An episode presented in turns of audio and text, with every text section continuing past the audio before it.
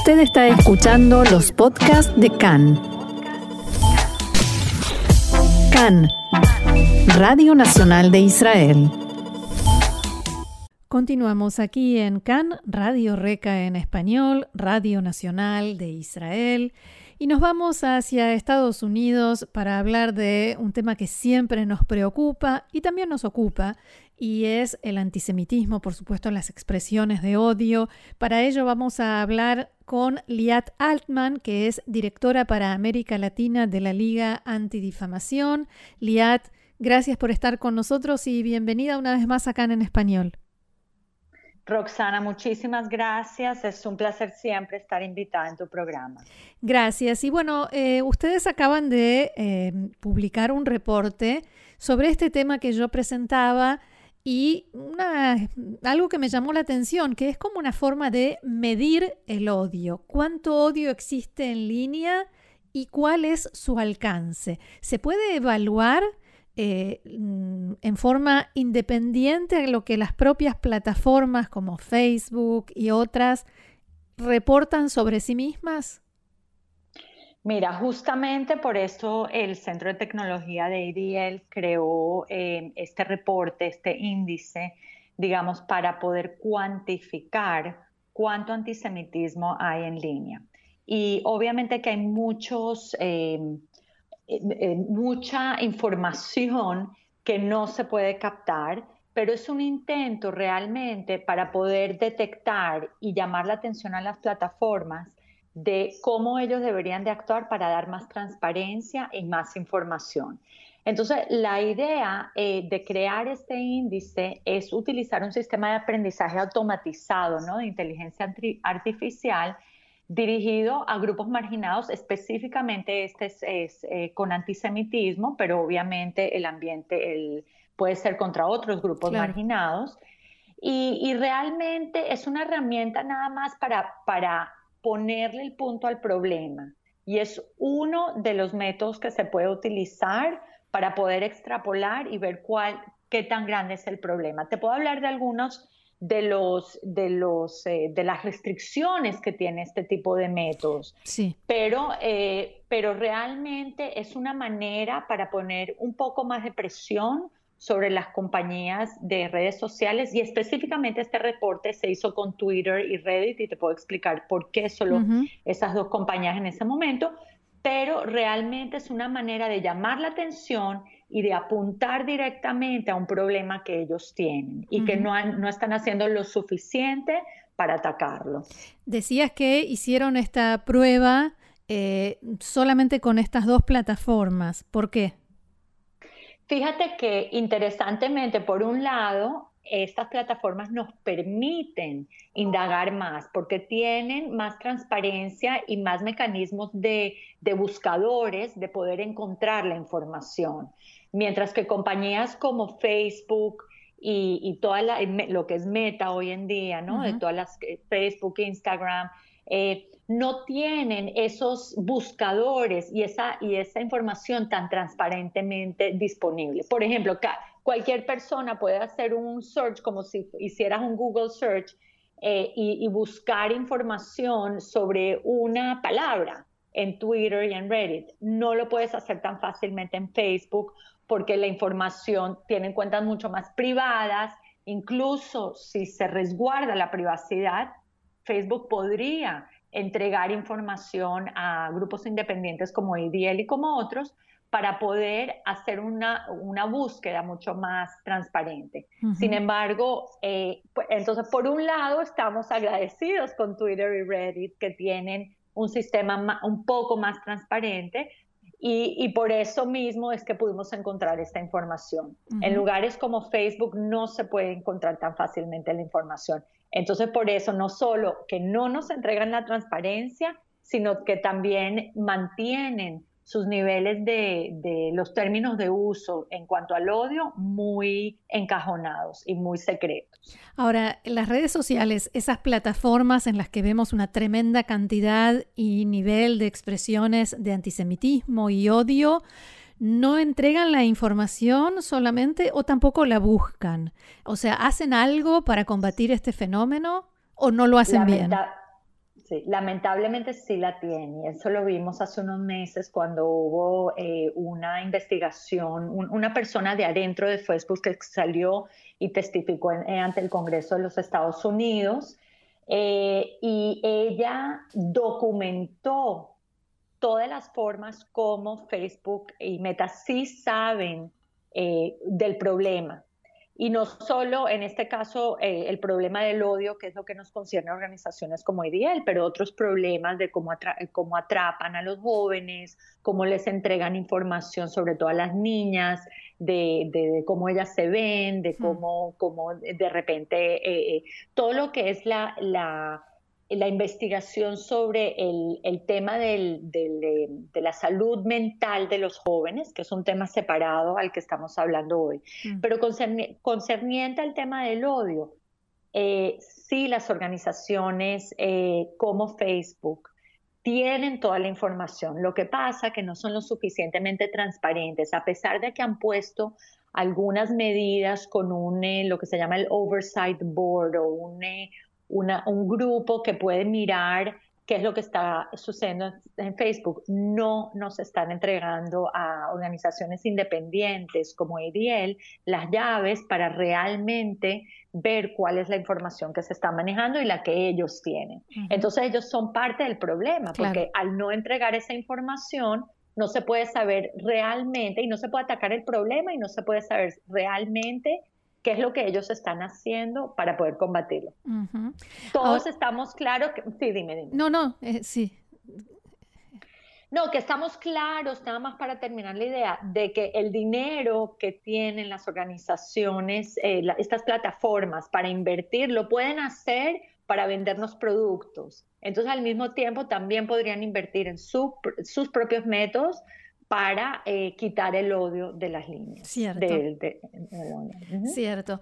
Eh, volviendo al índice de odio en línea eh, de la Liga Antidifamación, ¿qué resultados? Entiendo que ustedes ya tienen algunos resultados. ¿Cuáles son y qué nos muestran?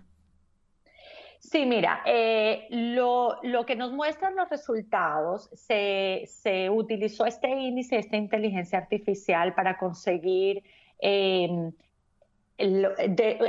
solamente utilizamos una semana, la semana del 18 al 25 de agosto de 2021.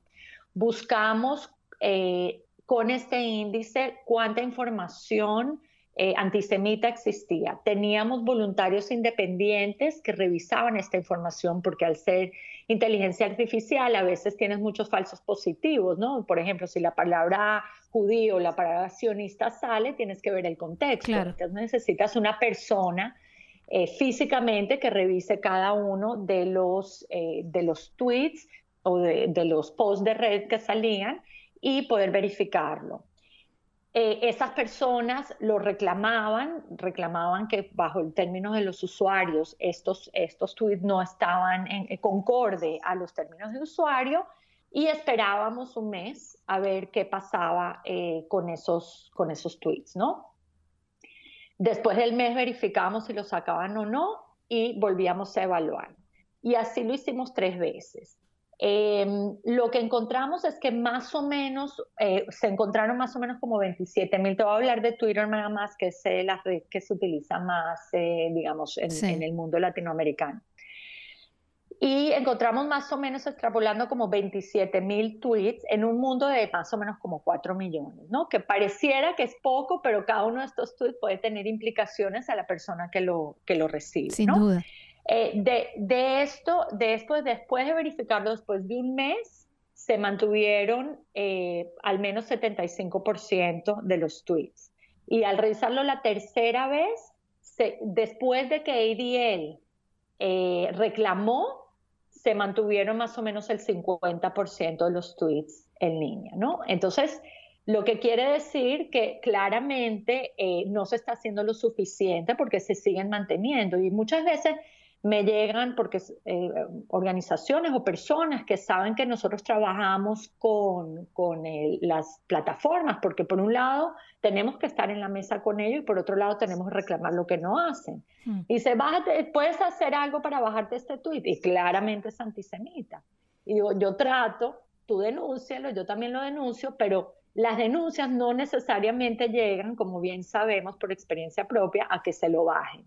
Y ahí es donde un reporte como este es tan importante, porque realmente lo que se necesita es poner más presión para la transparencia, para entregar la información, para que ellos mismos inviertan en sus propios sistemas, para que contraten más gente que pueda, eh, que pueda verificar, como te digo, estos falsos positivos y que, y que conozca y que esté entrenado para saber qué es antisemitismo y cómo se puede aplicar.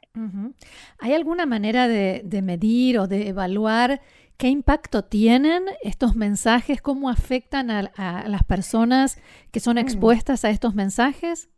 Sí, sí, justamente, y gracias por, traerlo a colación. Eh, nosotros hace unos meses, y puedo compartir, y, para que tus radioescuchas eh, nos sigan en redes y en nuestro website, hicimos un reporte sobre eh, el odio, y creo que es la segunda vez que lo hemos hecho, el odio que sufre la gente, como una encuesta de cuánto cuánto odio y cuánto antisemitismo han, han recibido en línea. Y lo hicimos a principios de este año. Y se encontró que el 41% de los estadounidenses, y es eh, más que todo eh, lo hacemos en inglés y en Estados Unidos, experimentan algún tipo de odio, de acoso en línea.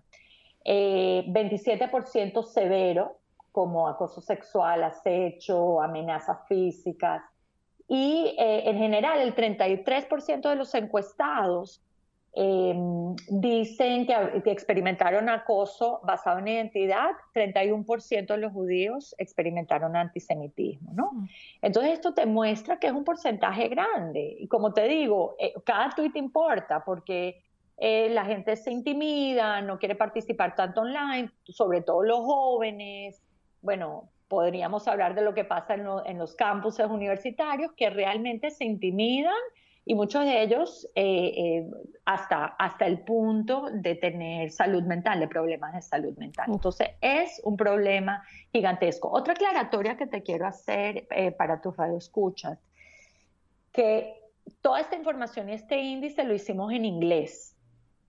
Y tanto nosotros como eh, esta, mujer que salió, Frances, que salió diciendo el problema que tiene Facebook y todas las redes sociales, es que en español y en otros idiomas sabemos que el problema es aún, aún mayor porque es menos la supervisión que tienen estas compañías. Menos todavía. Eh, menos todavía de lo que tienen en inglés. Y, y, y, también no solo es el idioma, sino también las imágenes, ¿no? Este, em, este sistema que desarrollamos nosotros solo está mirando texto en inglés, no está mirando imágenes, memes, eh, eh, figuras, videos que también pueden ser muy dañinos para, para el usuario. ¿Tienen alguna, algún proyecto, hay alguna posibilidad de que este sistema se extienda a otros idiomas, por ejemplo español? Definitivamente, y hace unos meses también hicimos, que lo podemos compartir en tus, en tus redes, un reporte sobre Facebook en español, de cómo Facebook en español todavía tiene protocolos de los sabios de Sion, tiene em, tiene con teorías de conspiración de Soros y Rothschild, teorías del plan Andinia, que es una teoría de conspiración muy latinizada, muy, muy eh, del, sur, ¿no? De, Chile y de Argentina.